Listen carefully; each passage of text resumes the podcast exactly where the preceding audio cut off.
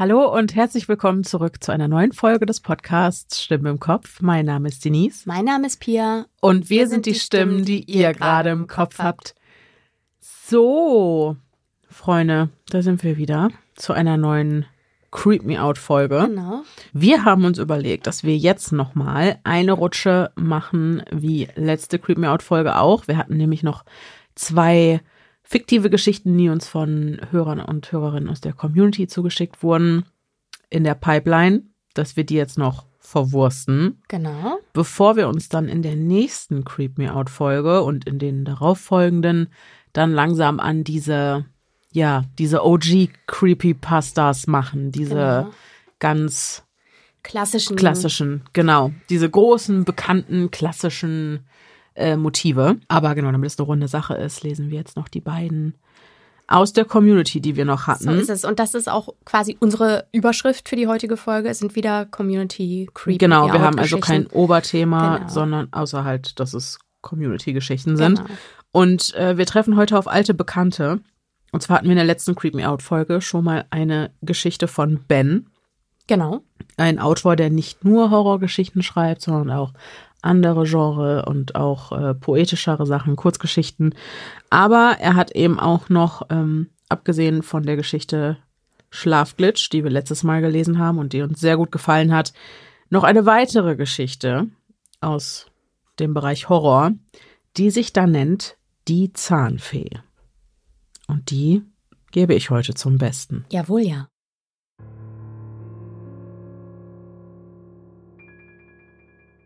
Du weißt, ich habe dir selten bis nie widersprochen, wenn es um die Erziehung unserer Kinder ging. Mal abgesehen von dem einen Mal, als ich den beiden nicht erlauben wollte, an der Schulexkursion ins Salzbergwerk teilzunehmen, habe ich nie irgendwelche Regeln aufgestellt. Da musst du mir doch zustimmen. Du bist ohne Zweifel eine wunderbare Mutter und ich will dir ansonsten auch gar keine Vorschriften machen, doch das ist einfach ein Punkt, an dem ich bestehen bleibe. Ich weiß, dir kommt es unsinnig vor. Und ja, auch in meiner Familie war es damals so üblich. Daran will ich heute lieber gar nicht erst zurückdenken. Der Punkt ist, ich will diesen wieder natürlichen Brauch nicht an unseren Nachwuchs weitergeben. Und ja, wenn es sein muss, verbiete ich es. Nur über meine Leiche lasse ich zu, dass unsere Kinder Geld für ihre ausgeschlagenen Zähne kriegen oder für irgendwelche anderen Körperteile, die ihnen aus welchem Grund auch immer abfallen mögen, Du kannst ihnen ja tagsüber ein Eis oder so kaufen, wenn dir wirklich so viel daran gelegen ist, sie für natürlich auftretende Körperfunktionen zu belohnen. Ja, schau mich ruhig böse an, wenn du willst, und nenn mich verschroben, aber von dieser Meinung weiche ich nicht ab. Wusstest du, dass die Menschen früher noch viel umsichtiger mit ihren ausgefallenen Zähnen umgegangen sind? Damals im Mittelalter, als man noch an Hexen und derlei Wesen glaubte, gab es noch in beinahe allen Kulturen spezielle Gebräuche und Rituale, die den Kindern beim Erwachsenwerden beigebracht wurden, damit ihre ausgefallenen Milchzähne nicht in die falschen Hände gerieten. Damals war man ja noch fest davon überzeugt, eine Hexe könnte einen mit einem Fluch belegen, wenn sie auch nur ein Haarknäuel oder einen Zehennagel von einem besäße. So brachte man den Kindern bei, verlorene Zähne zu verbrennen, zu vergraben, sie in den Fluss zu werfen oder, nein wirklich, lies das nach, wenn du mir nicht glaubst, sie an die Schweine zu verfüttern. Woher dann letztendlich dieser wahnwitzige Brauch mit der Zahnfee stammt, will ich überhaupt nicht wissen. Schon gut, schüttel du nur deinen Kopf. Aber wärst du seinerzeit dabei gewesen und hättest am eigenen Leibe erfahren, was ich damals mit Sarah Miller erlebt habe, dann würdest du anders über die Sache denken und du würdest mir gewiss zustimmen. Zugegeben, ich habe nie besonders viel von ihr erzählt. Du weißt ja, dass ich nicht gerne über verflossene Liebschaften rede. Und ganz besonders nicht über diese. Und bevor du gleich wieder eifersüchtig wirst, nein, ich habe keinen Kontakt mehr zu ihr. Schon sehr lange, bevor ich dich kennengelernt habe, fing ich an, sie zu meiden und einen großen Bogen um die ganze Gegend, um den St. Lawrence Hill und das gesamte Hill County zu machen. Aber na schön. Ich tue das zwar nur sehr ungern, aber du lässt mir ansonsten ja keine Ruhe mehr dann werde ich dir die ganze Geschichte mal erzählen, auch wenn ich lieber gar nicht mehr daran denken würde. Wie du weißt, hatten Sarah und ich damals angefangen, regelmäßig miteinander auszugehen. Sarah lebte zu dieser Zeit noch zusammen mit ihrem Sohn in ihrem alten Apartment in einem der mehrstöckigen Wohnhäuser, die entlang des St. Lawrence Hill in die Felswände hineingebaut worden waren. Viele dieser Häuser sind gut vier Jahrhunderte alt manche sogar noch älter, und viele davon haben tiefe Keller, die sich bis in die Eingeweide des Berges ziehen. Manche sprechen sogar von einem System uralter Katakomben weit unter der Stadt, in die man zum Teil noch über die alten Felskeller hinabsteigen könne. Ob das nun stimmt oder nicht, sei dahingestellt. Die Leute in der Gegend erzählen sich unter vorgehaltener Hand Legenden von unerforschten Höhlen und Tunneln, die den alten Berg durchziehen und in denen heute noch Wesen hausen, die man nur noch aus den alten Fabeln der grauen Vorzeit kennt. Warum ich dir das erzähle? Hab Geduld, das wirst du noch schneller erfahren, als dir lieb ist. Jedenfalls, als Sarah und ich uns mit der Zeit näher kamen, wurde es durchaus üblich, dass ich manches Mal die Nacht bei ihr verbrachte. Ach komm, jetzt tu bloß nicht so, als ob du das nicht gewusst hättest. Ihr Sohn Lucas, ich glaube, er war so um die acht Jahre alt, war mir zu dieser Zeit schon sehr ans Herz gewachsen. Sein leiblicher Vater war viel zu früh gestorben, als dass der kleine Mann sich an ihn hätte erinnern können. Und irgendwie hatte der Junge sich so schnell an mich gewöhnt, dass er bereits nach nur wenigen Monaten anfing, Papa zu mir zu sagen. Ich glaubte damals bereits mein Glück gefunden zu haben, und es dauerte nicht lange, da waren wir so etwas wie eine richtige kleine Familie. Eines Morgens, als Sarah und ich gerade beim Frühstück saßen, kam Lucas aufgeregt aus seinem Zimmer gelaufen, um uns zu zeigen, was die Zahnfee ihm heute Nacht gebracht hatte.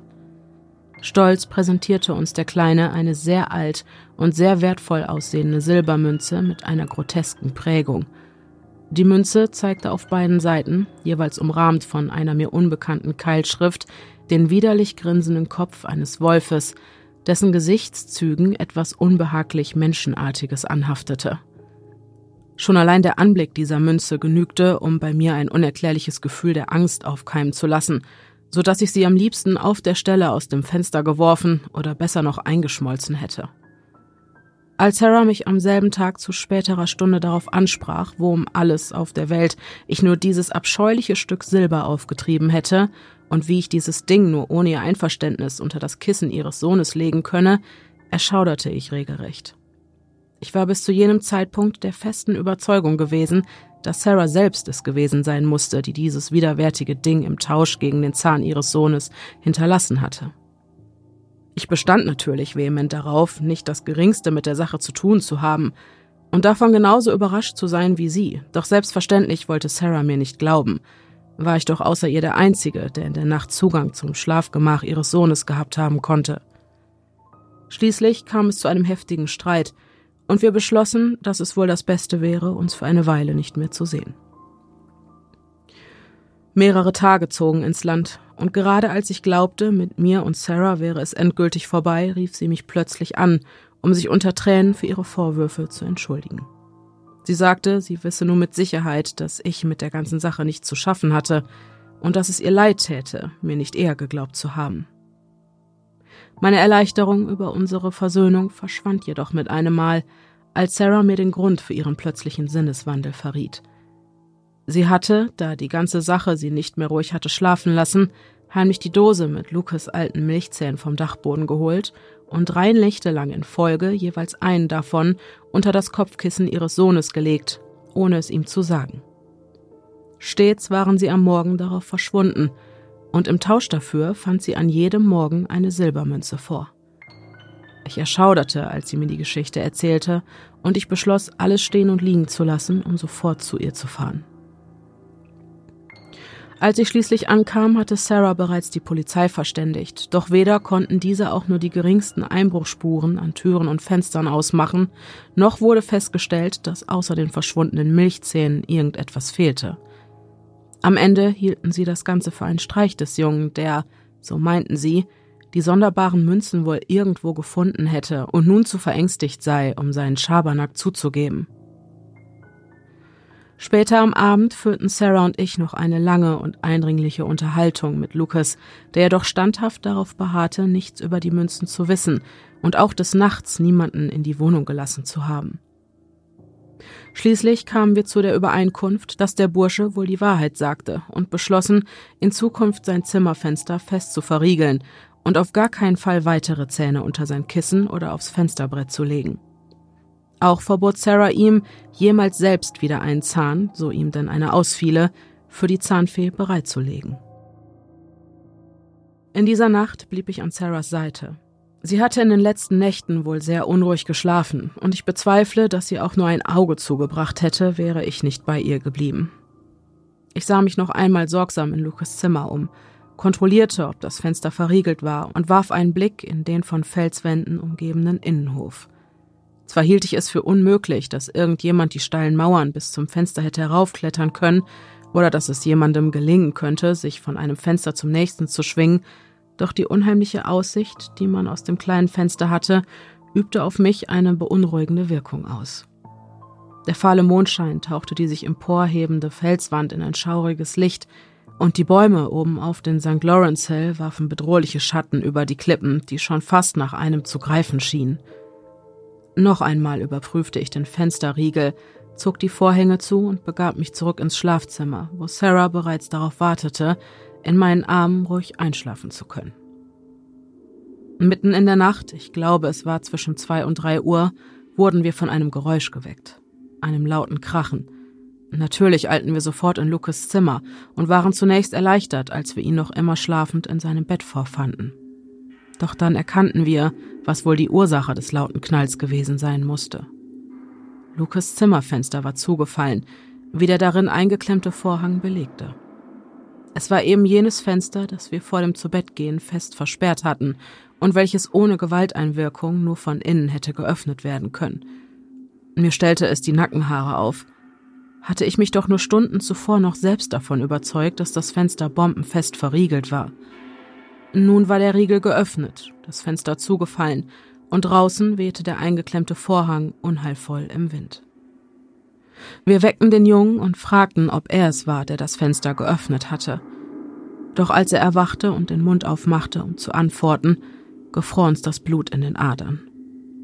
Ihm fehlten beinahe sämtliche Zähne, darunter auch solche, die gar keine Milchzähne mehr waren. Unter seinem Kissen fanden wir zum Ausgleich ein ganzes Dutzend jener Silbermünzen mit dem höhnisch lächelnden Wolfskopf und der abscheulichen Keilschrift. Für Sarah war dieser Anblick wohl zu viel, denn sie brach unter Tränen zusammen. Wir hatten schreckliche Angst, denn wir wussten, dass wir irgendwas heraufbeschworen haben mussten, dass es nun auf den Jungen abgesehen hatte, und uns war klar, dass uns in dieser Sache niemand helfen oder auch nur glauben würde. Nachdem die Polizei nicht in der Lage gewesen war, etwas zu tun, versuchten wir es bei allen Esoterikern, Geistheilern und Teufelsaustreibern, die im Telefonbuch zu finden waren. Keiner von ihnen konnte uns auch nur im geringsten weiterhelfen, auch wenn Sarah sich gegen meinen Rat diverse Talismane zu überhöhten Preisen hatte andrehen lassen. Doch wer würde es ihr verdenken? Sie war mit ihren Nerven am Ende und bereit zu jedem Mittel zu greifen, das auch nur die geringste Aussicht auf Rettung bot. Als schließlich die Nacht hereinzubrechen drohte, packte Sarah die kalte Panik. Gemeinsam verriegelten wir alle Fenster und schauten in jeden Schrank und unter jedes Bett, um sicherzugehen, dass sich niemand außer uns in der Wohnung befinden konnte. Sarah legte die Relikte aus, die sie sich von den Scharlatanen hatte aufschwätzen lassen. Eine Bibel, ein hölzernes Kreuz, ein magisches Amulett, eine Steinpyramide, die dunkle Energien abwehren sollte und sogar einen herkömmlichen Kranz Knoblauch, für den sie ganze 35 Dollar bezahlt hatte. Wieder wurde es Nacht, doch schliefen wir kaum und bei jedem noch so kleinen Geräusch, das wir zu hören glaubten, sprangen wir auf, um nach dem Rechten zu sehen. Erst in den frühen Morgenstunden schaffte ich es einzuschlafen, doch ich wurde urplötzlich von einem markerschütternden Schrei geweckt. Binnen Augenblicken sprang ich auf und hastete aus dem Schlafzimmer. Ich fand Sarah vor Angst erstarrt und heulend auf dem Boden vor dem Kinderzimmer kauern. Ein starker Wind fuhr durch ihr Haar. Ich stürmte an ihr vorbei ins Kinderzimmer, aufs Schlimmste gefasst und war über alle Maße erleichtert, Lucas noch in seinem Bett vorzufinden, wenngleich er durch den Schrei seiner Mutter geweckt worden war und nun verängstigt weinte.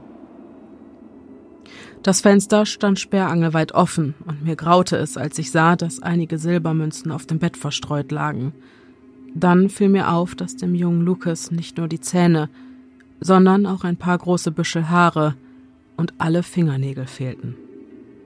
Sarahs vermeintliche Schutzgegenstände lagen im ganzen Raum verstreut. Der heiligen Bibel waren die Seiten herausgerissen worden, das Kreuz war abgenagt und der Knoblauch bis auf den Kranz aufgefressen worden. Dort, wo sich zuvor die sonderbare Pyramide und das alte Amulett befunden hatten, lag nun stattdessen im Tausch dafür jeweils eine Münze. Den schlimmsten Anblick jedoch bot die Mutter des Jungen, die immer noch zitternd am Boden kauerte, sich am Türrahmen festkrallte und deren Gesicht zu einer von Todesangst erfüllten Fratze verzogen war. Sie schluchzte und weinte unaufhörlich, und so sehr ich es auch versuchte, konnte ich sie um nichts in der Welt beruhigen oder auch nur dazu bringen, ein sinnvolles Wort zu äußern. Dann erst bemerkte ich, dass der ungewöhnlich starke Luftzug nicht etwa vom Fenster herrührte, sondern direkt aus der Wohnung zu kommen und vielmehr aus dem Fenster hinaus zu wehen schien. Er trug einen modrigen, faulen Geruch mit sich, so wie man ihn in einem feuchten Grab oder einer alten Gruft erwarten würde. Als ich schließlich begriff, dass die ansonsten stets verschlossene Kellertüre weit offen stand und dieser abgestandene, faulige Wind von irgendwo dort unten herrühren musste, ergriff mich eine Angst, wie ich sie noch nie zuvor erlebt hatte. Ohne einen weiteren Moment zu zögern, tat ich, was ich schon die ganze Zeit hätte tun sollen.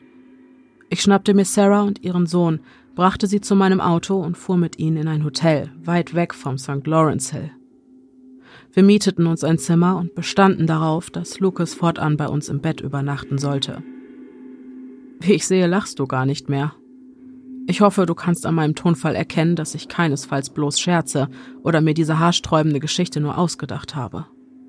Ich glaube, du kennst mich mittlerweile gut genug, um zu wissen, dass ich kein Fantast oder abergläubischer Mensch bin. Für gewöhnlich stehe ich, da wirst du mir sicher zustimmen, mit beiden Beinen fest am Boden und glaube nichts, was ich nicht mit eigenen Augen gesehen habe.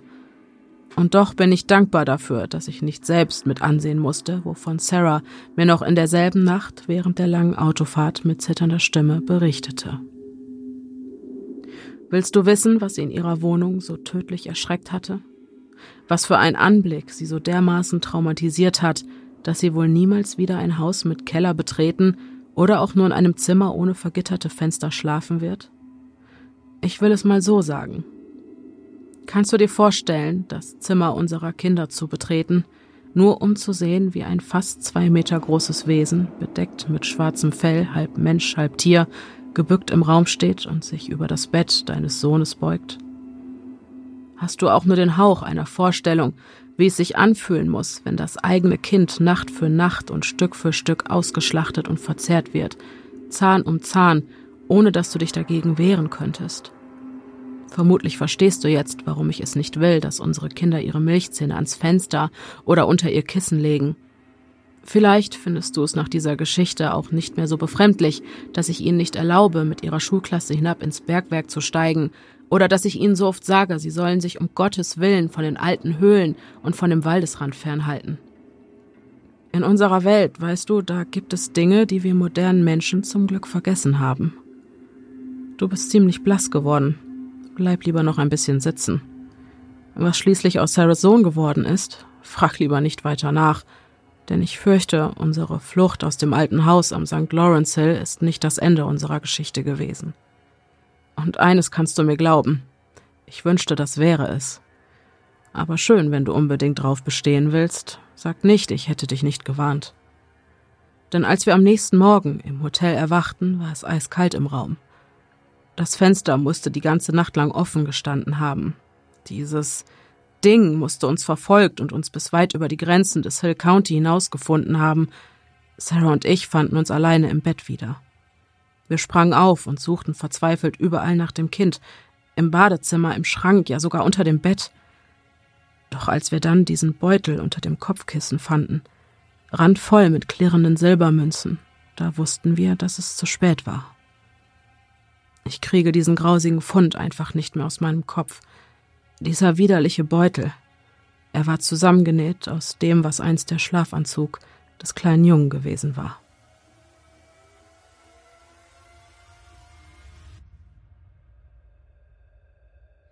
Hm, das ist nicht so schön, die Zahnfee. Nee, aber ich bin ehrlich, hm? ich, ich weiß nicht, ob ich da irgendwie geprägt bin oder ob ich da mal irgendwas gesehen habe. Gibt es einen Horrorfilm mit der Zahnfee? Ja, ich, ich weiß schon. es nicht. Aber ich habe die Zahnfee auch als so eine ganz ja, ekelhaftes. So eine Fratzenfrau so Ja, schmuddelig und eklig. Ich meine, die Ich Frau glaube, sammelt Zähne. Was auch- ist denn ich glaub, mit es dir? Gibt ein, ich glaube, der es gibt einen, Film, der die Zahnfee heißt. Ich, also das Bestimmt. muss ja ein ja, auf, Horrormotiv sein. gibt's auf jeden Fall. Ich kann mich gerade nicht bewusst erinnern, das mal gesehen zu haben, aber ich finde, Ja. eine Frau im Kleidchen, die nachts äh, sich ein Kinderzimmer schleicht Ja, und. Zähne klaut und die sammelt, ist Gruselig. Ja, auf jeden Fall. Finde ich auch. weird. Weirder Flex, mach ja, einfach nicht. Auf jeden Fall. Ja. Aber ich fand, es war super. Ich hatte ja, du hattest ja vorher gesagt, so ein bisschen Kreaturkeule Ja. und so, aber war auch, Ein bisschen, aber nicht ja. zu doll.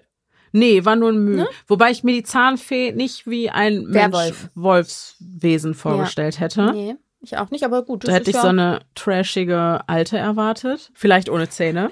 Ja, Ja. aber äh, mein Gott, eine weitere Überraschung. Oh Gott, nein. Und- also jetzt jetzt habe ich das Bild von so einer schmatzenden Omi Nee, im Kopf. sie sucht einfach ihr Gebiss. Die ist arme. Frau. Oh Mann. Nein, aber ähm, ich muss sagen, ich, ich mag Bens Schreibstil unheimlich. Sehr. Es ist ja meistens in einer Dialogform. Ja, Ne? Bei äh, der Schlafglitch, da war es ein Brief. genau. Und hier war es fast wie ein Gespräch ja, einfach. fand ich auch.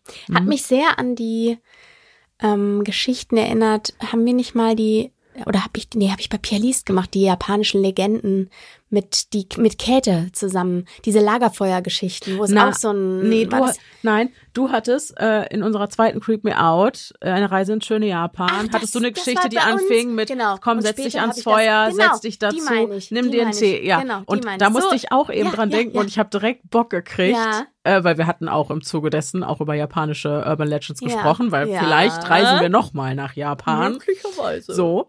Und ähm, da musste ich auch sofort dran denken und ich glaube, die höre ich mir heute Abend noch mal an, einfach weil ich diese Lagerfeuer-Atmosphäre so schön schaurig Boah, finde. ich bin mal gespannt, da muss mir mal Rückmeldung geben. Ist alt. Wir, wir haben uns verändert, glaube Es ich. wird ein Cringe-Fest auf ja, jeden glaube, Fall. Es wird ein Cringe-Fest. Ich hoffe, ich kann ihn noch gemütlich finden. Ja, sonst müssen wir alles irgendwann mal remaken, um es dann ein Jahr später wieder zu remaken. Weißt, du, was, Okay, ja, Leute, eben, wir ziehen jetzt einfach nur noch alle unsere Folgen nochmal neu auf. Das war's ab jetzt. Genau, es kommt nichts noch- Neues mehr. Nein, es Wir werden jetzt einfach nur noch Remakes von cringigen alten Folgen kommen. Um Gottes Willen, nein, bitte nicht. Auf gar keinen Wir Fall. stehen dazu. Ach ja, natürlich. Ja, und es ist doch auch schön zu sehen, dass man sich weiterentwickelt hat. Hoffentlich. ja ich auf gehe jeden Fall. davon aus. Ja, natürlich, klar. So, Ja, also davon bin ich fest überzeugt. ich denke Alles auch. andere wäre sehr schade. Ich habe fast überlegt, weil ich das so gemütlich fand, ob ich, ob wir jetzt einfach jede Creep Me Out so aufziehen, als würden wir am Lagerfeuer sitzen oder am Kamin, weißt du? Ich finde es auch ganz Dann geil. machen wir immer, Oh. da machen wir immer Feuerknistern, Ambiente Oh. dahinter, so als würden wir mit den Hörerherzchen Ja. so kommt, setzt euch zu uns, nimmt euch einen Tee, wir Lass- erzählen euch jetzt Gruselgeschichten. Lass uns mal überlegen, ob wir machen. Vielleicht finden wir ein Konzept. Das finde ich ganz süß. ja. Vielleicht gibt's für. Ach nee, das ist ja jetzt Januar, für ab Februar, wenn wir uns die alten Klassiker vornehmen. Ja, vielleicht können wir dann so Geschichten-Style, als Ja. wären wir eure Großeltern, Ja. die euch Genau, die Schauermärchen am. Feuer erzählen. So Leute, wir sind ab sofort eure Großeltern. sehr alt. Okay. Okay, cool. Ja, ähm, ich äh, verlinke euch auch nochmal den Link, wo ihr zu den anderen Geschichten von Ben kommt, belletristica.com und da heißt er eben einfach nur Ben. Hervorragend. So, Sehr cool. Ich habe natürlich auch noch was mitgebracht. das ist nett. Und zwar von unserer Hörerin Bo. Und äh, Bo hat eine Geschichte geschrieben, die da heißt Die Brücke. Er klebte förmlich an seinem Handy-Display, zog dabei ab und zu an seiner Kippe.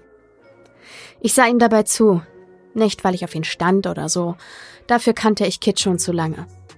Und ehrlich gesagt stand ich auch nicht auf kaputt. Aber ich hatte gerade schlicht und einfach nichts Besseres zu tun, außer auf einen Haufen verkleideter Nachbarskinder aufzupassen, die aber gerade damit beschäftigt waren, Mrs. Clovers Süßigkeitenschüssel zu plündern. Die alte Dame stand in ihrer Haustür und sah mit einer Mischung aus Entzücken und Überforderung im Gesicht auf die kleinen zuckersüchtigen Monster herab. Die konnte froh sein, dass sie nicht den ganzen Abend auf die kleinen Scheiße aufpassen musste, so wie Kit und ich. Alle anderen aus unserer Schule waren an diesem Abend auf Claras Halloween-Party. Aber so etwas konnte ich leider nicht so viel abgewinnen. Genauso wie Kit. Das hatten wir wohl gemeinsam. Die Außenseiter. Ganz toll. Das verdonnerte uns dazu, einen auf Süßes oder Saures mit den Kindern aus der Nachbarschaft zu machen. Zumindest laut meiner Mom. Sogar die ging heute mit meinem Dad auf eine Party. Zum Glück mussten wir die kleinen Plagegeister nur noch zu einem Haus begleiten, dann konnten wir sie alle wieder zu ihren Familien bringen. Ich sah mich schon auf der Couch mit Popcorn und einem schlechten Horrorfilm am Laufen sitzen, denn das war etwas, das ich an Halloween für Spaß hielt. Und, kannst du schon in mich hineinsehen? Ich blinzelte und merkte, dass ich Kit immer noch anstarrte. Ich schnaubte. Nicht? Vielleicht musst du nur noch ein bisschen genauer hinsehen, neckte er weiter, aber ich unterbrach ihn. Er schnippte den Stummel, der noch übrig war, in Mrs. Clovers Vorgarten, wo er sofort im feuchten Gras erlosch. Alles klar, Mom. Ich schüttelte genervt den Kopf. Arschloch, murrte ich. Arschloch? fragte eine Piepsstimme vor mir. Ich sah herunter und blickte in Marys Augen, die fast unter dem Rand der Krempe ihres Hexenhutes verschwanden. Sie grinste und präsentierte ihre große Zahnlücke. Hoffentlich hatte die Zahnfee sie vergessen. Meine Mama sagt, das darf man nicht sagen, ertönte eine andere quengelige Stimme hinter Mary. Die anderen waren auch zurück zu uns gekommen. Gott, ich hasste Kinder. Wenn man so alt ist wie ich schon, gab ich zurück. 20? fragte Louis. Er war als Batman verkleidet. Originell. 16, gab ich genervt zurück. Kommt noch ein Haus und dann geht's ab ins Bett, fuhr ich fort und erntete ein allgemeines, empörtes Oh! Wehe, jetzt fing einer an zu heulen. Oh, äffte Kit die kleinen Kinder dramatisch nach, und ich warf ihm einen bösen Blick zu. Er hatte gut reden. Ich hatte den ganzen Abend allein auf die Kinder aufgepasst, während er nur an seinem Handy oder an seinen Zigaretten gehangen hatte. Beim nächsten Haus kamen ein paar Leute aus unserer Schule auf der anderen Straßenseite an uns vorbei. Einer der Jungen starrte zu mir herüber. Ich kannte ihn nicht, er war vermutlich eine Stufe über mir. Ich lächelte zu ihm herüber und er drehte sich erschrocken weg. Ich verkniff mir ein Grinsen. Gehst du hier nach zur Party? fragte Kit in diesem Moment. Ich lachte abschätzig und schüttelte den Kopf. Nein, du? Er schüttelte ebenfalls den Kopf. Was soll ich denn da? fragte er in sich hinein. Ich würde mal darauf wetten, dass es für einen Typen wie Kit mehr auf einer Party zu tun gab als für ein Mädchen wie mich. Endlich kamen die Kinder wieder und wir konnten den Heimweg anbrechen. Die Straßen waren schon seit Tagen mit Lichtern und Halloween-Deko eingedeckt, aber heute Abend kam das Ganze noch ein bisschen besser zur Geltung. Überall in den Vorgärten waren Kürbisse mit leuchtenden Fratzen, Plastikpuppen, die alle möglichen unheimlichen Kreaturen darstellen sollten, aber eher aussahen wie ein missglücktes Kunstprojekt für die Schule. In manchen Bäumen hingen künstliche Spinnenweben, und ein paar Leute hatten sich sogar die Mühe gemacht, eine Nebelmaschine anzuschmeißen. Kitschig, aber ich mochte es trotzdem. Nach einer Weile hatten wir alle Kinder weggebracht, alle bis auf Mary. Sie lebte auf der anderen Seite des Flusses, deswegen hatten wir sie bis zum Schluss aufgespart, um nicht mit einer Horde zuckergeschockter Kinder so weit laufen zu müssen. Sie hatte Kits Hand genommen und sprang an seiner Seite auf und ab, flehte ihn an, sie auf seinen Schultern zu tragen. Ich bin auch ganz leicht, ehrlich. Nur einmal Huckepack, Kid, bitte. Bei dem Bitte verzog ich das Gesicht. Ihre quietschende Stimme hatte in meinen Ohren wehgetan. Kit seufzte und gab sich geschlagen. Schön, aber nur über die Brücke. Ich dachte daran, wie wir Mary bei ihr zu Hause abliefern würden. Sie war mit Abstand das nervigste Kind. Und wenn wir sie los waren, war der anstrengendste Teil des Abends endlich vorbei. Hüa! schrie sie gerade auf Kits Schultern und trat mit ihren verdreckten Stiefelchen auf seine Brust. Kit nahm sie mit einem Ruck von sich und setzte sie auf dem breiten Geländer der Brücke ab. Dann verschränkte er die Arme und sah sie streng an. Ich trag dich nicht weiter, wenn du mich trittst, stellte er klar. Ein Schauer durchfuhr mich, als eine frostige Windböe über die Brücke fegte und unter meine Jacke kroch. Nimm sie vom Geländer runter, mahnte ich und stellte mich zu ihnen. Ich wollte das hier schnellstmöglich hinter mich bringen. Wir hatten keine Zeit für sowas. Sie ist groß, sie kommt da selber runter, widersprach er und wandte sich ab. Mary schmollte, als ich mich vor sie stellte. Du kannst nicht einfach um dich treten, stimmte ich Kit zu. Doch, kann ich. So, bockte sie und trat nach mir. Sie traf mich schmerzhaft am Ellenbogen. Beinahe hätte ich sie in den pechschwarzen Fluss unter uns geschubst. Hör auf, Mary, schnappte ich. Hinter mir hörte ich ein Feuerzeug klicken. Schön, dass der Herr noch Zeit zum Rauchen fand. Die Wut trieb mir die Hitze in die Wangen. Ich hebe dich jetzt runter, erklärte ich Mary unsanft und griff nach ihr. Und dann ging alles ganz schnell. Im einen Moment sah ich noch in Marys trotzige Augen, dann stieß mich etwas heftig von hinten an. Ich fiel nach vorne mit den Händen voraus und schubste Mary versehentlich. Sie hatte nur noch Zeit, erschrocken die Augen aufzureißen, noch weiter als ich es tat. Ich schaffte es nicht mehr, nach ihr zu greifen. Sie fiel rücklings vom Geländer, und ich konnte ihr nur fassungslos hinterher starren, sah, wie sie in den tosenden, reißenden Fluss fiel, der sie gnadenlos verschluckte. Scheiße, das wollte ich nicht, fluchte Kit neben mir.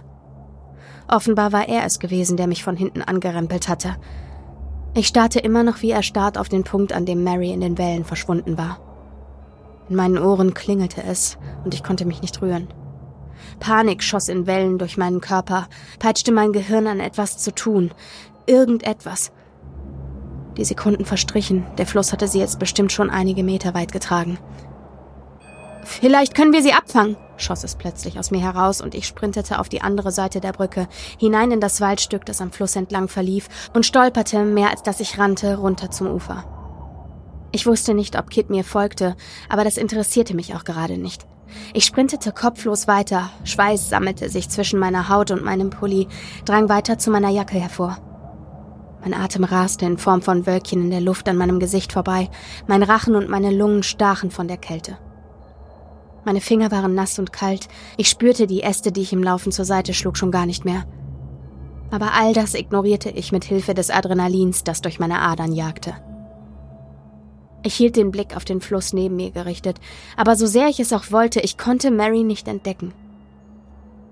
Plötzlich ging ein Ruck durch meinen Körper und ich fiel mit dem Gesicht voran auf den mit nassen Blättern bedeckten, matschigen Waldboden.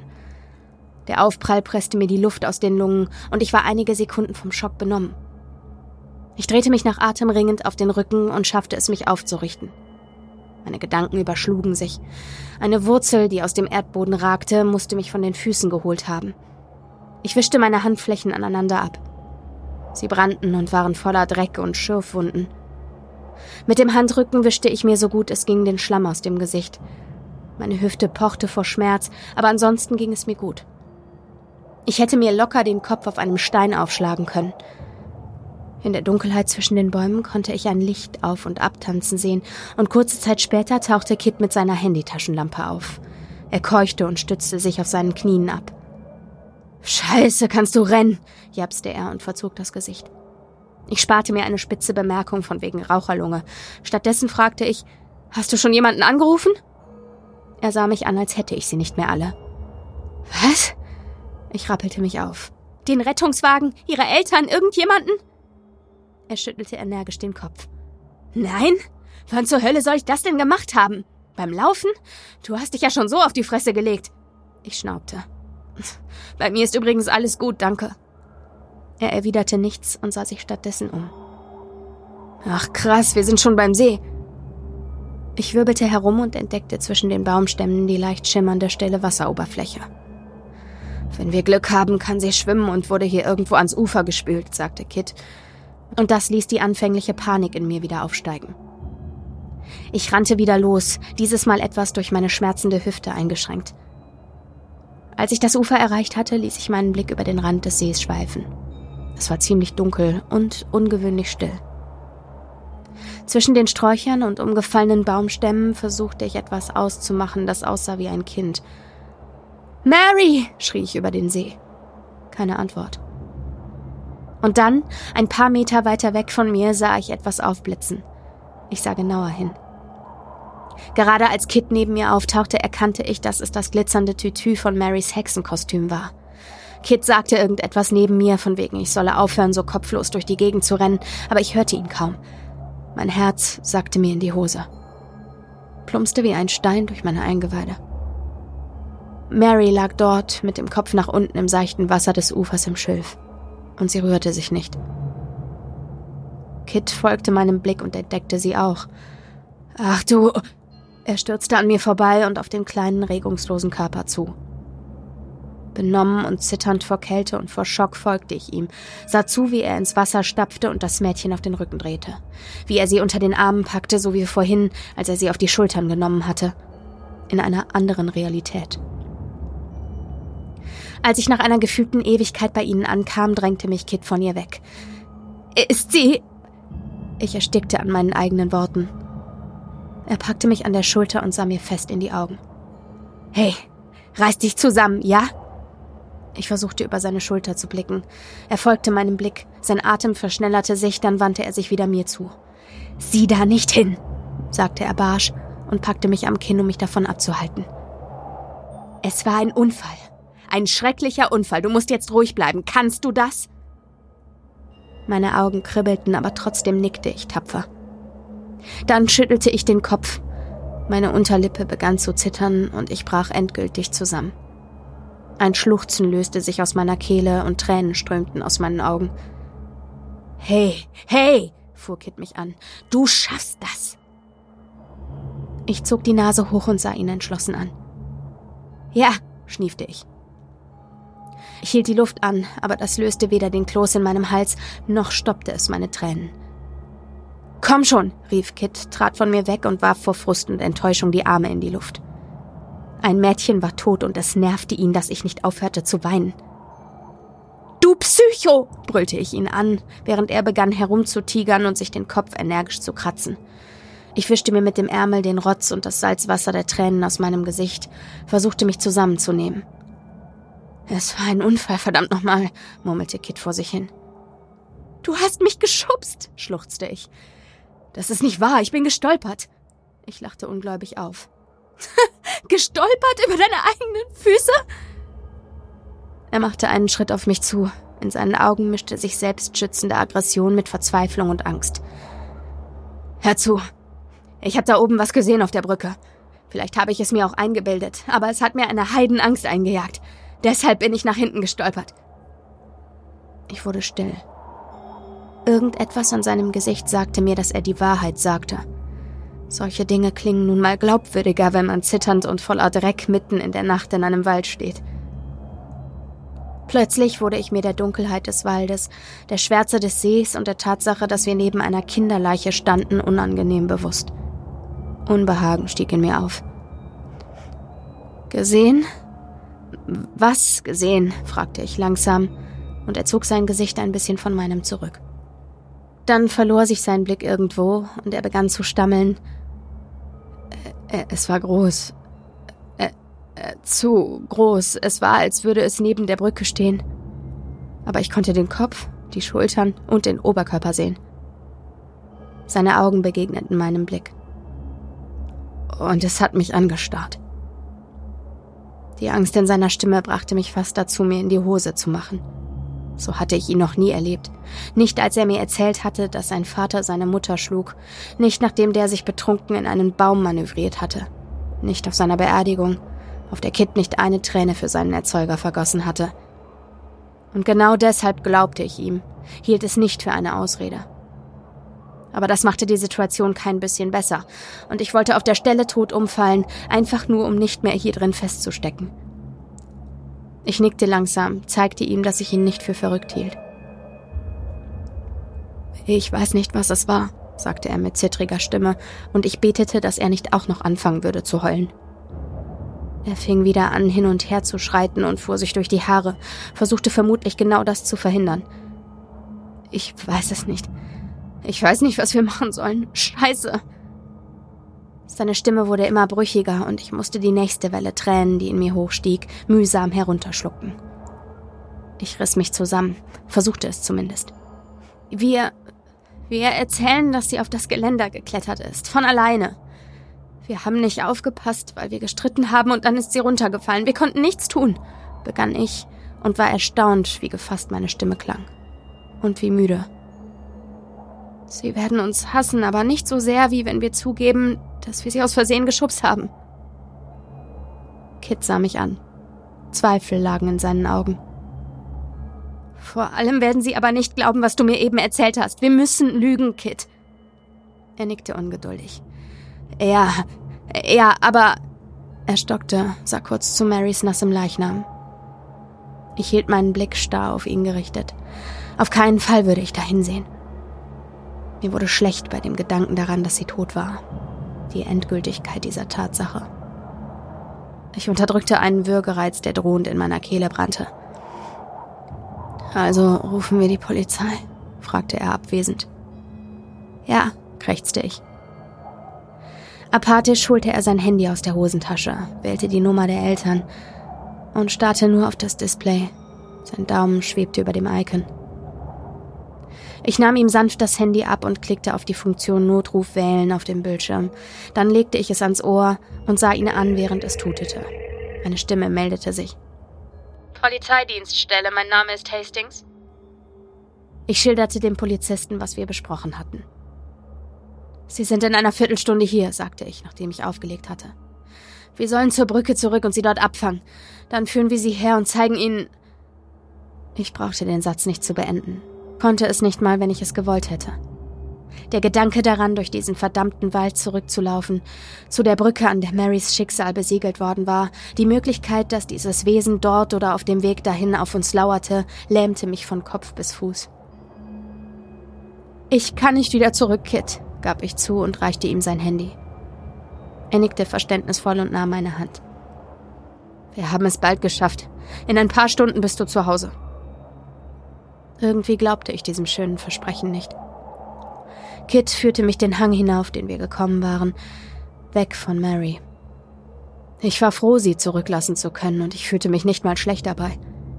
Ich stolperte durch den Wald neben Kit her, der mich mehr oder weniger den Weg zurückzog. Als wir an der Brücke ankamen, ließ er meine Hand plötzlich los, und auf einmal fühlte ich mich leer. Die Brücke war in gelbes Licht getaucht, das von den Straßenlaternen herabfiel. In beide Richtungen verlief die Straße um eine Kurve, zurück zu den Wohnsiedlungen in die eine Richtung und zu Marys Elternhaus in die andere. Oh Gott, Marys Eltern. Wie sollten sie nur jemals damit klarkommen? Sie würden uns hassen, für immer, weil wir ihre Kleine, ihr Ein und alles im Stich gelassen hatten.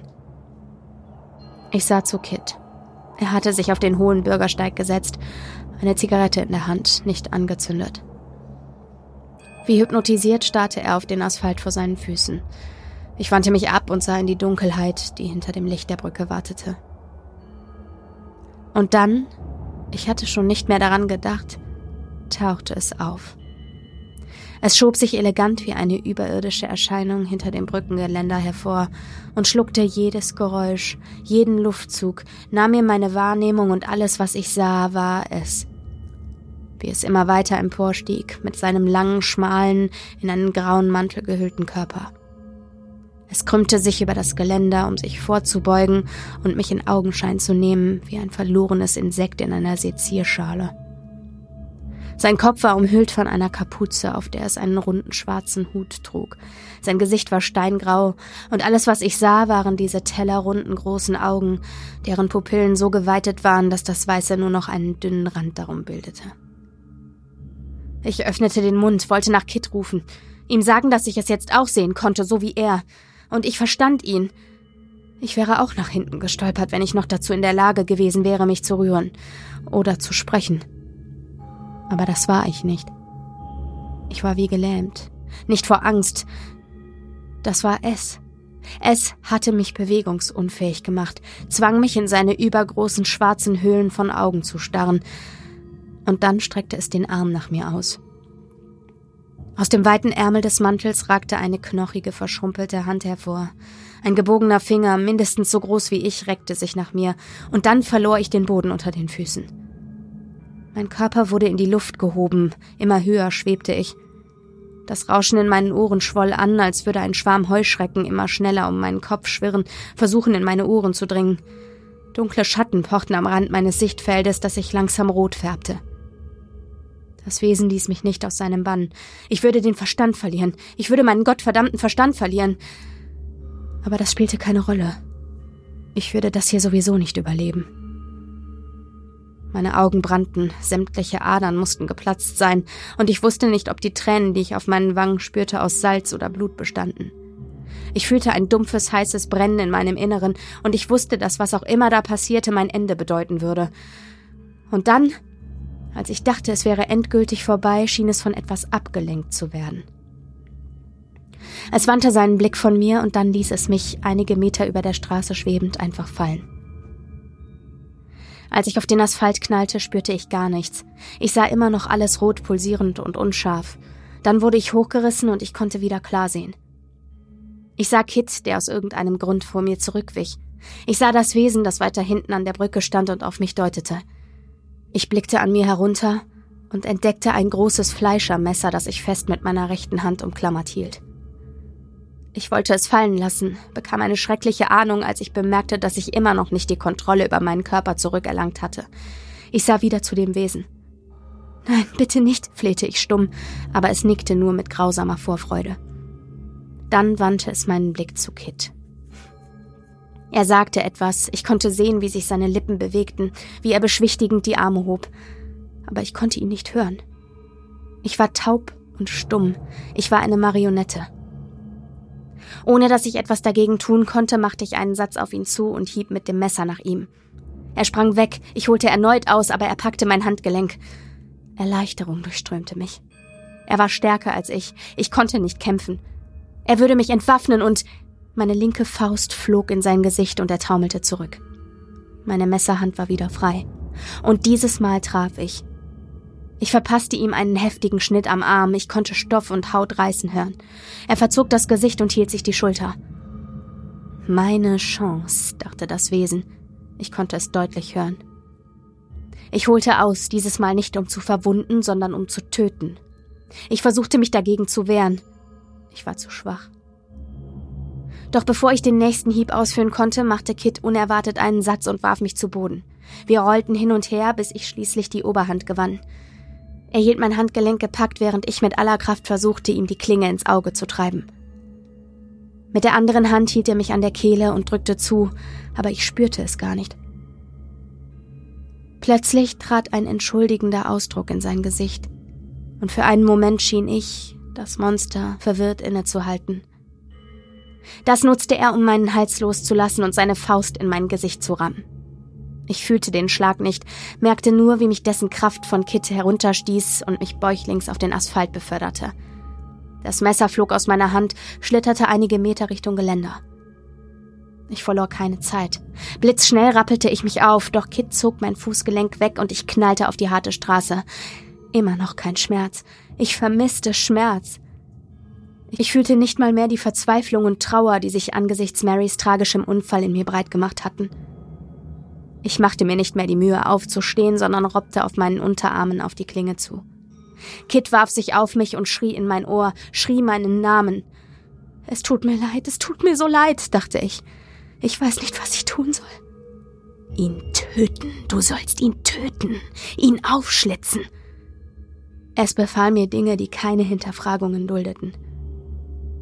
Ich rollte mich herum und stieß Kit meinen Ellenbogen mit voller Wucht ins Gesicht. Sein Gewicht fiel von mir ab und ich hechtete nach der glänzenden Waffe. Ich packte sie und wirbelte herum. Kit lag rücklings auf dem Boden. Gelassen schritt ich auf ihn zu, setzte mich auf ihn und hob das Messer. Eine dunkle Befriedigung, die nicht mir gehörte, machte sich in mir breit. Kit hob den Kopf, seine Nase blutete, seine Augen tränten. Er sah mich zuversichtlich an, so als würde alles gut werden. Ist schon okay, formten seine Lippen. Ich spürte, wie ich weinte. Er wehrte sich nicht mehr. Er hatte aufgegeben. Das machte mich wütend. Und es war meine Wut, nicht die des Monsters. Warum gab er auf? Warum kämpfte er nicht um sein Leben? Warum ließ er zu, dass ich zur Mörderin wurde? Warum. Ich stockte. Das war meine Wut. Ich spürte meine eigene Wut. Es war mein Gefühl. Ich konnte wieder fühlen. Ich sah auf, atmete die Luft, hörte das Pfeifen des kühlen Herbstwindes, spürte dessen Kälte. Und bevor ich diese Kontrolle wieder verlor, schleuderte ich das Messer über das Geländer. Ein leises Platschen gab mir Sicherheit, dass es wie Mary zwischen den dunklen Fluten versunken war.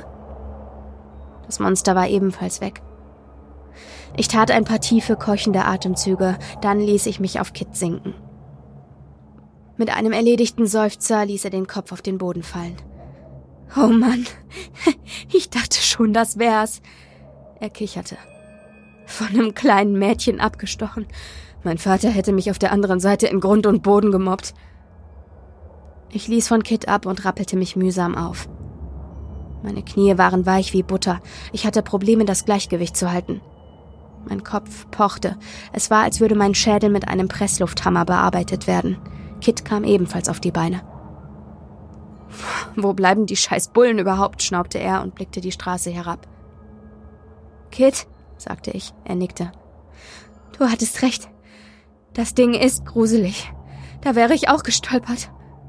Er lachte nicht. Du wurdest von ihm kontrolliert, Mann. Ich habe es nicht mal gesehen. Ich sah ihn irritiert an.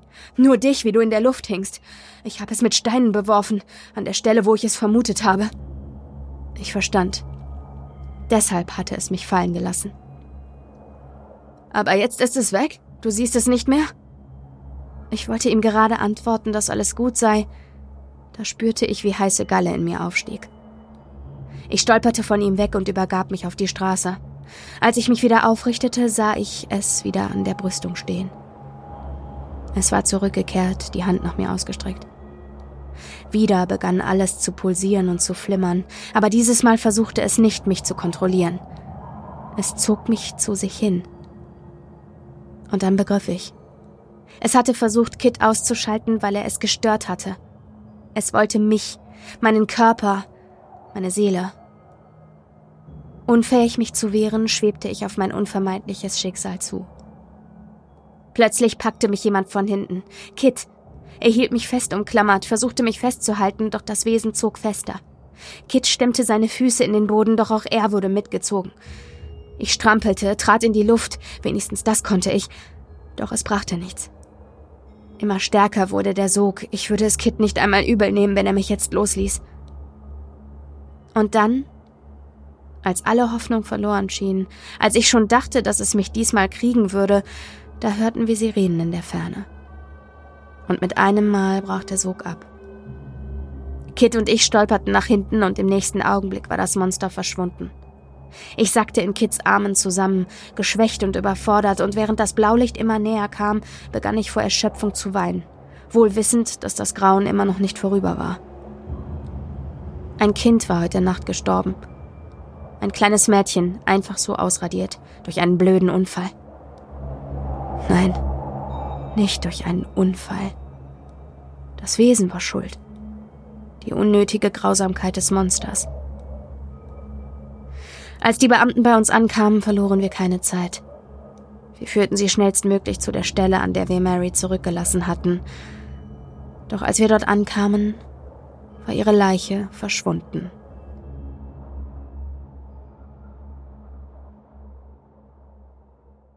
Gut, ich habe Fragen. Ich auch. Also, Raum für Spekulation ja, ist gegeben. Hat es das Kind geholt? Hat es die beiden bestrafen wollen? Was? Ich habe mich auch schon, okay, hat es schon Besitz von Kit ergriffen, als der geschubst ja. hat, in Anführungszeichen? Und wollte es dann Rache an Kit, weil der mit Steinen geworfen hat? Nee, das war ja, der hat ja erst mit Steinen geworfen, als. Ja, erst hat das Viech Besitz von Kit ergriffen, hat gesagt, ha, schubst die mal. Nee, ja, nee, der ist ja gestolpert, rückwärts. Er stand mit dem Rücken ja. zu denen. Also das heißt, dass das Also er ist wirklich gestolpert. Er ist wirklich gestolpert. Ich glaube, das glaube okay. ich ihm. Also das glaube ich ihm auch. Übrigens Aber warum? eine sehr sympathische Figur, der gute Kid. Oder? Ich Total. dachte mir sofort, also ich hätte ihn gut typ. gefunden. also, muss ich sagen. Guter also, typ. das wollte ich auch sagen. Gut geschriebene Charaktere auf jeden Fall. Die waren sehr Teenager-mäßig drauf. Ja, voll gut. Sehr authentisch rübergebracht, mhm. gerade am Anfang, voll dieses gut. Nörgelige ja. und so. Total. Aber ich fand Kid von Anfang an. Ja, ich fand Kid super. Mega so. Typ, finde ich auch. Richtig ja. guter Typ, Kid. Ja, auf jeden Fall. Aber, ähm, ja, warum hatte es ich, ich, ich, das Viech auf unsere Protagonistin abgesehen? Das frage ich mich auch. Fragen über Fragen. Vielleicht habe ich auch irgendwas, ich habe schon die ganze Zeit überlegt, ob ich irgendwas am Anfang übersehen hatte, irgendeinen Hint oder so, der dann irgendwie noch wieder zurückgeführt hat. Aber ich bin nicht sicher. Vielleicht mhm. gibt es ja in der Community Ideen zur Interpretation genau. dieser Geschichte. Wenn euch irgendwas auffällt, einfällt, mhm. dann äh, postet es doch mal. Genau. In den Kommentaren oder per Privatnachricht, podcast.stimmen im Kopf sind wir auf Instagram. Genau, da findet ihr uns. Und ähm, wenn ihr Schreiberlinge seid, Immer können, gerne her damit. Immer gerne her damit. Also jetzt hier sind, bewegen wir uns ja in unserer fiktiven Creepypasta-Rubrik. Genau. Ähm, podcast.stimmekopf.gmail.com, so lautet ja. unsere E-Mail-Adresse. Genau. Und dann aber bitte auch mit dem Betreff Creep Me Out, damit wir das zuordnen äh, können. Genau. Sonst besteht die Gefahr, dass es irgendwo untergeht im Wust. Und äh, genau. Und dir, liebe Bo, vielen Dank für deine Geschichte. Genau, vielen, Dank. für deine Einsendung. Wir hätten, wir hätten das an Halloween machen sollen. Eigentlich ja, ne? Es war also ja eine, es war eine super gute Halloween-Geschichte auf jeden Fall. Ja. Ähm, das wäre total schön gewesen, hätte man das jetzt in so ein winterliches Setting sitzen können, so passend zum Januar. Äh, aber dennoch äh, sehr atmosphärisch. Ich fand auch, ähm, dass die ganze Geschichte äh, hat mich auf jeden Fall bildtechnisch total abgeholt. Also sprachlich sehr super, stark auf jeden super Fall. Gut, extrem ja. gut. Ja, ja fand ja. ich auch auf jeden Fall. Sich sehr gut ähm, ausdrücken und beschreibst sehr schön. Auf jeden so. Fall. Dialoge sind auch sehr authentisch. Ja, genau. Gerade wie gesagt, ich finde gerade die die Charaktere und die Dialoge waren echt sehr mega gut. Also ich mochte die Charaktere direkt. Total. Beide. Und die waren Fall. so sehr menschlich. Auf jeden und Fall. Und so sehr schlagfertig auch. Ja. Voll. Der Kid ist, ist ein Schlagfertigen. Ja, voll. Denise ist in Love. Ich bin in Love ja. jetzt. Ich bin jetzt in Kid verliebt. Ja. Geil. Möchte ich bitte eine Buchreihe ja, zu. Voll. Kid und seine Abenteuer. Kid und seine Abenteuer. Okay. Ja. Cool. Gut, gut. Okay. Ein langer Start, äh, also, oder ja, doch. Ja, für, für, für Creep Me Out. Normal. Ne? Ja. Ja, so ein ja. Stündchen. Ja, ja, ja, ja, hast du recht, hast du recht. Na, ja, ja, ja, ja, Aber, aber ein, ein solider Start ins, ins neue, neue Jahr. Jahr. Genau, so, und jetzt fangen wir ja quasi dann, äh, genau, mit der nächsten Creep Me Out wird es dann so ein bisschen wieder was anderes geben. Genau. Wir gucken nochmal, wie wir das aus, äh, aufziehen, wie wir, wir das ausziehen. Ja mal, wir, wir, gucken nochmal, wie wir das ausziehen. Ja. Ähm, wir haben ja äh, Anfang der Folge schon ein bisschen angedeutet. Genau. Wir gucken mal, wir, wir überlegen uns was Schönes und dann ähm, ja, schauen wir mal, was es dann im nächsten Monat gibt. Ein Thema haben wir schon, so. glaube ich. Ja, auf jeden Fall. Ach so, Moment. Nee, im, äh, im, im, März. Im März, genau. Im März. Die nächste Folge wäre ja Februar, das ist eine Zuhörerfolge, ja. aber dann im März, genau. Leute, wir produzieren wieder vor und haben schon wieder pam, vielleicht pam, pam, den Überblick verloren, wo wir uns gerade in Raum so und Zeit es. befinden. Aber macht nichts. Wir sind allgegenwärtig. Und der Zeit weit voraus. So, Lieb's. immer. Okay. okay, gut, ihr Süßmäuse. Dann äh, hoffen wir, dass euch diese Folge gefallen hat und dass wir uns beim nächsten Mal wieder hören. Bis dahin, bleibt, bleibt sicher. sicher. Es, es ist gefährlich, gefährlich da draußen.